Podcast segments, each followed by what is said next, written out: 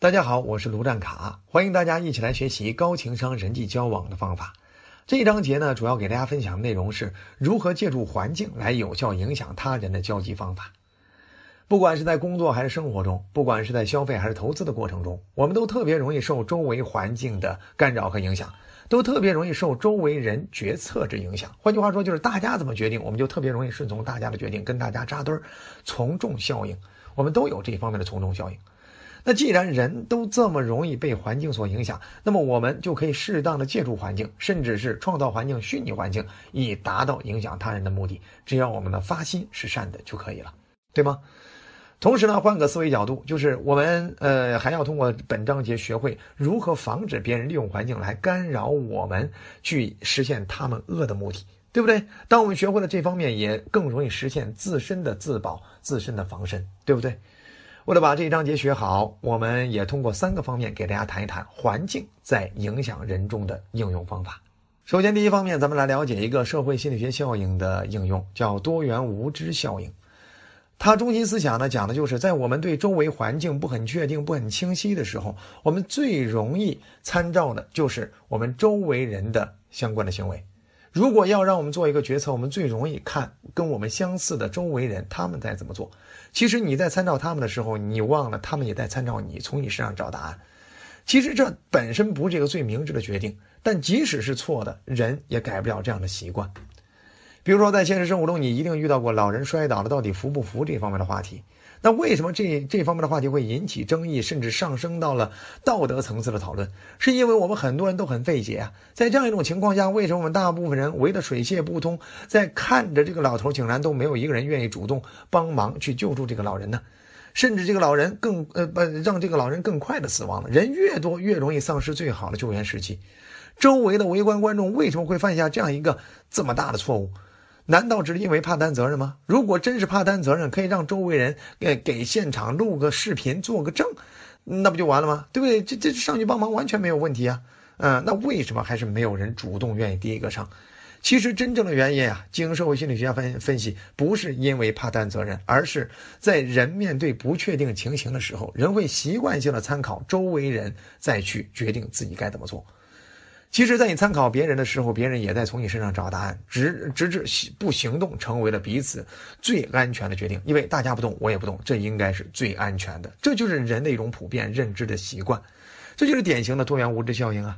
曾经美国啊有一个让人匪夷所思的凶杀案啊，也是讲了这种效应的发酵。呃，这个凶杀案发生在一个治安非常良好的小区附近。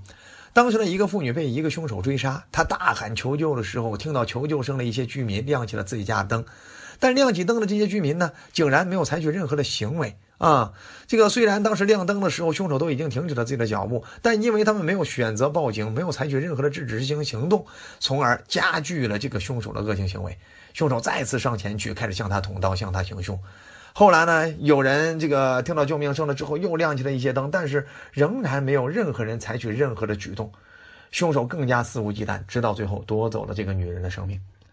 在这个案件中最令人难以置信的就是，凶杀纠缠的过程中足足有半个多小时，有三十八名社区居民从窗户外边去听到了这样一种求救的声音，却没有一个人采取行动，哪怕匿名打个报警电话都没有。有心理学家推测呀。正是因为有那么多人都是在场的旁观者，才降低了旁观者对紧急情况伸出援手的可能性。因为每个单个的人在这样一种情况下不这样做的责任就减少了。同样，这个呃，这个同时，这这这这一群人面对不确定的紧急情况，往往呢不觉得有那么紧急。为什么？他会觉得，哎呀，周围人都呃没怎么行动，大概应该不至于那么紧急。对吗？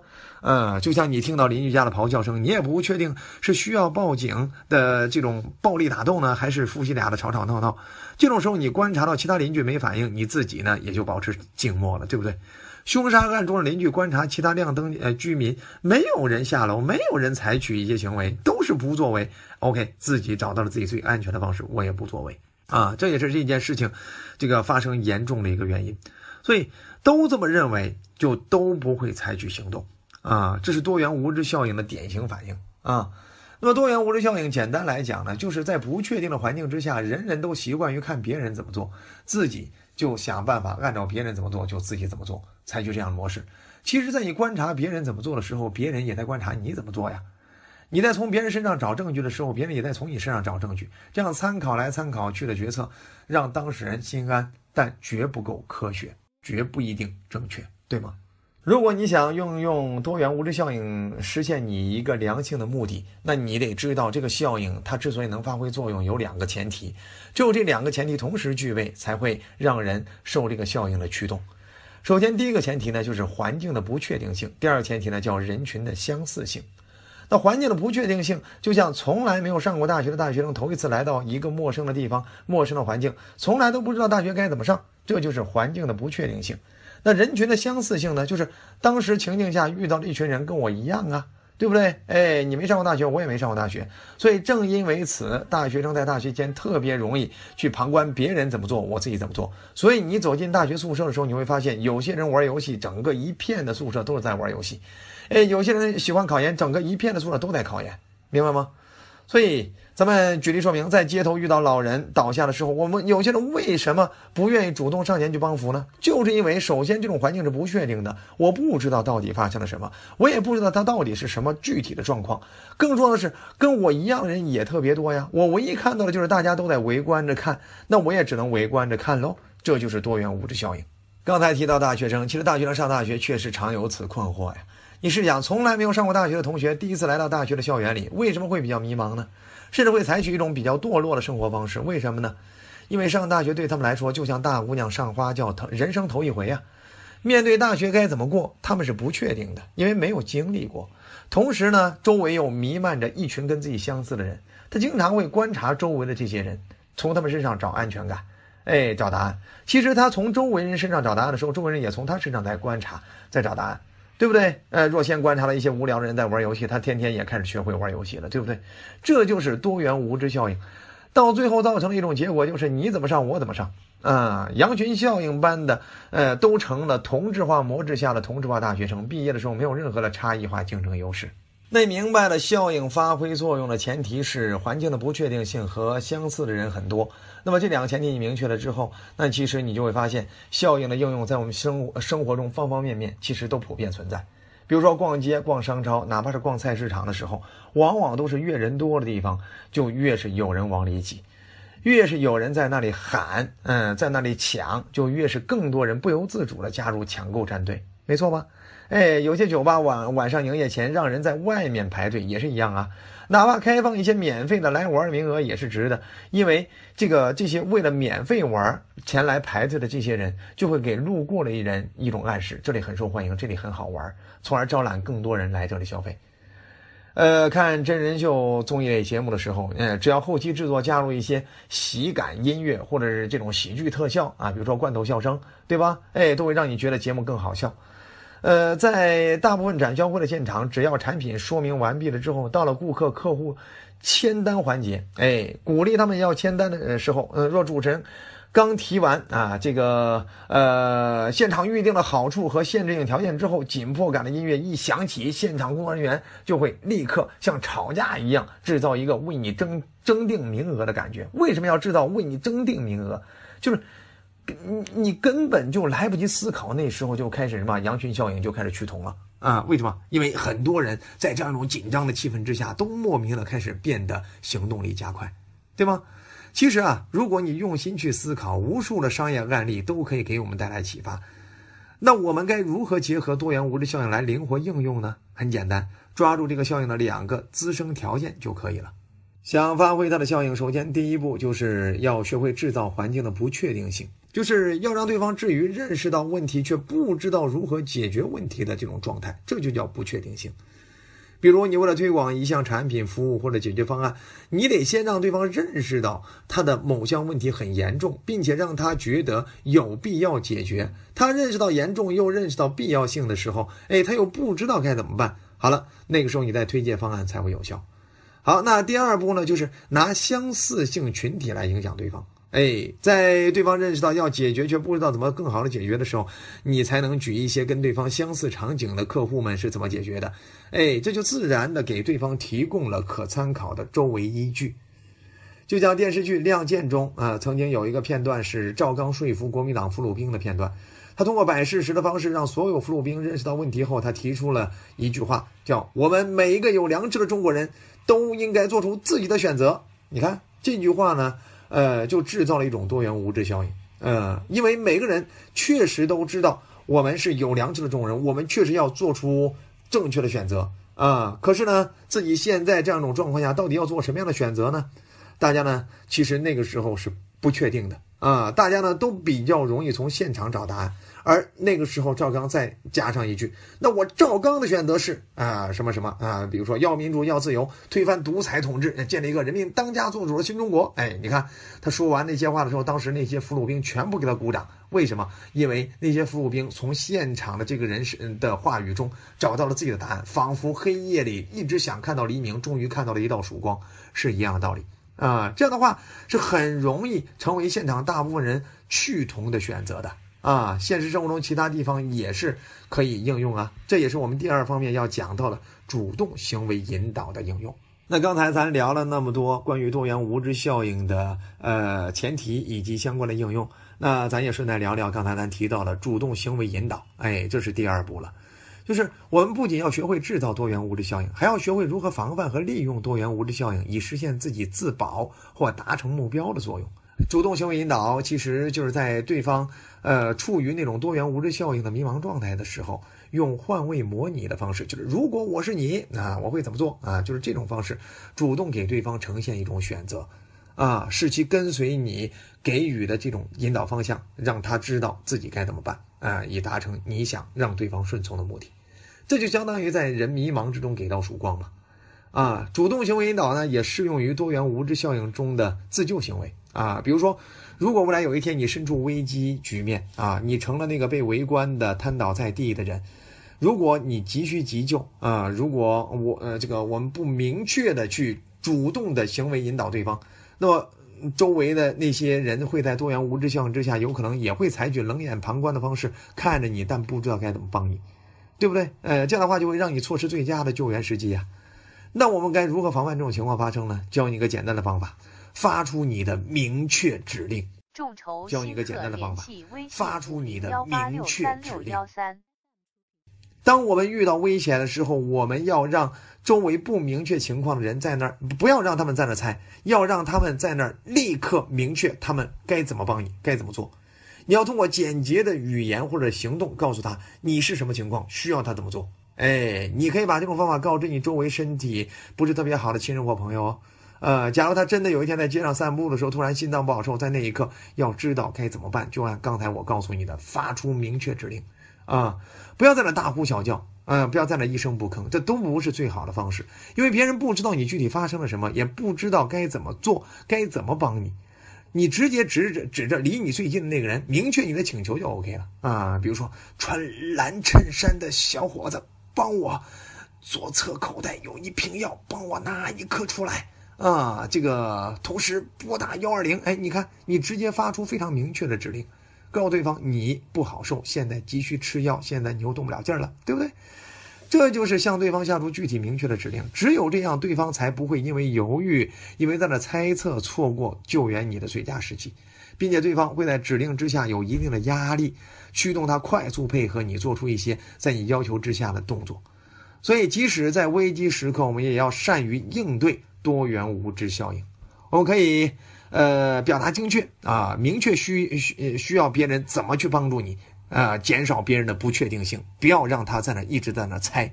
那咱讲过了多元无知效应的前提和应用啊，同时也讲到了主动行为引导的方法。那第三方面，咱们讲一讲减少干扰因素的应用。当你给别人发出明确指令的时候，其实就是在减少其他周围因素的干扰。在不确定的环境下，人们才容易从相似人身上找答案嘛。如果有人提前明确了答案，就自然打破了原来的不确定性，别人自然也就不愿不会花时间去观察别人怎么做了，对不对？因为没有不确定性了，已经很明确了，对吧？在紧急情况下，该明确而不明确指令的话，围观的人越多，越多的人就在充当着干扰因素，哎，会延误战机。说了这个减少干扰因素啊，跟大家讲一个美国历史上非常骇人听闻的事件，叫琼斯顿九幺零，呃，这个教徒集体自杀事件。你听到这样一个标题，你一定会感觉诧异：九百一十名教徒集体自杀，为什么会出现如此不理智的行为？原因很简单，是当时的邪教教主啊啊，因为这个杀了几个调查他们的官员，知道自己已经被警方盯上了，所以他们要灭口，毁掉所有的证据。那么他们如何灭口呢？呃，他带着自己的门徒来到了一个荒岛上。这个荒岛呢，没有人来过。门徒们第一次来到这样一个呃陌生的地方，周围没有任何的干扰因素。最重要的是，他为了灭这些人的口，他挑了一个狂热分子的狂热分子，在众人面前做了主导行为、主动行为引导。哎，煽动性的演讲之后，已经点燃了观众的情绪，并激发了多元无知效应。当大家不知道下一步何去何从的时候，那个狂热分子走到舞台旁边，毒药桶旁边，咬一口倒进自己的口中，以主动行为引导，哎，让大家认识到这是让灵魂永存的唯一出路。然后呢，直接当场抽搐死亡。为什么后边一群人都愿意排着队在那里喝毒药呢？因为在荒岛上这样一个陌生的环境下，大家又是一类人，没有任何提出异议的干扰声音，那唯一的选择就是眼前看到了这种办法。别人怎么做，我就怎么做呗，对不对？我还有别的选择吗？在这样一个荒岛下，我还有其他求生存的方方呃方向吗？对不对？每一个人都在参考已经行动的这些人之后，造成了这样一个历史性的悲剧。虽然这是一个减少干扰因素的负面事件，但足以给我们提醒周围同类人群干扰的影响力有多大。现实生活中，这些方法也经常用于呃被用于商业呀。呃，比如说，呃，在看一些喜剧类节目的时候，你经常会听到一些罐头笑声。所谓罐头笑声，就是到了一些笑点环节，哎，它就会同步播放哈哈哈哈这这种这种很多人在发笑的声音。它主要通过很多人发笑的虚拟环境的设置，为你营造一种感觉好笑的氛围。这种环境氛围就会让你觉得，哎呀，更更加好笑了。其实这是人的潜意识在作怪，人的潜意识很傻的。呃，即使是你设置出来的笑声，它接触到什么，它就会反应什么，啊，那么在罐头笑声之下，你如果你不觉得好笑，呃，仿佛感觉自己不够从众、不够入流、不够跟更多人同步似的。所以，一些用这个后期剪辑、特效，包含这种罐头笑声的这种喜剧作品，往往会提高荧屏前观众对喜剧效果的评价。哎，它是一种这个借助营造环境的主动行为引导的方式应用。我们怎么样通过环境的力量去影响他人的感受呢？以上这三个方面已经给我们提供了很多的思路了。比如说，我们在一些剧场去听呃相声或者看话剧的时候，其实这些剧场啊，经常会安排一些鼓掌的托、起哄的托，或者是一些烘托氛围的托。他们这些人穿插在所有的落座观众当中，然后呢，到了一定的环节，他们就会带动氛围，他们就会带头叫好，带头鼓掌。越是有这些人的带动，每一个人身在其中的这些个体都会觉得这个节目确实很不错。这其实都是一种商业上的应用，无非就是罐头笑声的设计换成了现场版的表现，鼓掌啊、欢呼啊，跟播放出来的笑声都是在借助环境在产生影响力。任何盈利性质的商业场所，比如说酒吧呀、电器厂商门店呀，或者商超啊，也经常会安排排队这样的环节。制造一种很受欢迎的效果，并且排队买到的东西往往会让当事人觉得更好，这其实就是在拿环境影响人的感受嘛。且不说别的，其实你做一个简单的实验，你就知道人多么容易受环境影响，多么容易从众了。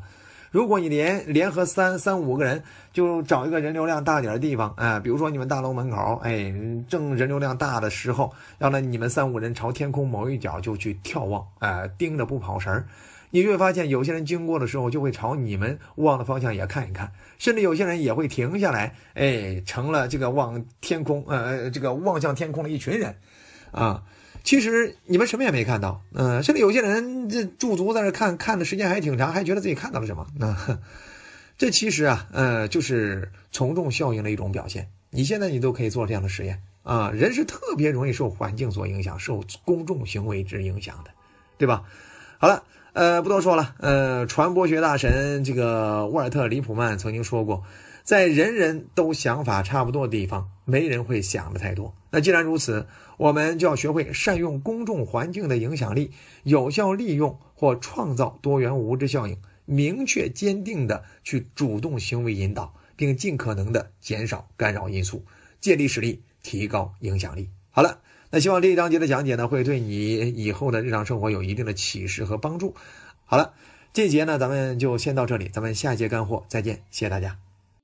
本资源来自小刀娱乐网三 w 点 xd 零点 com 最新免费资源分享 QQ 群幺五三二二七六。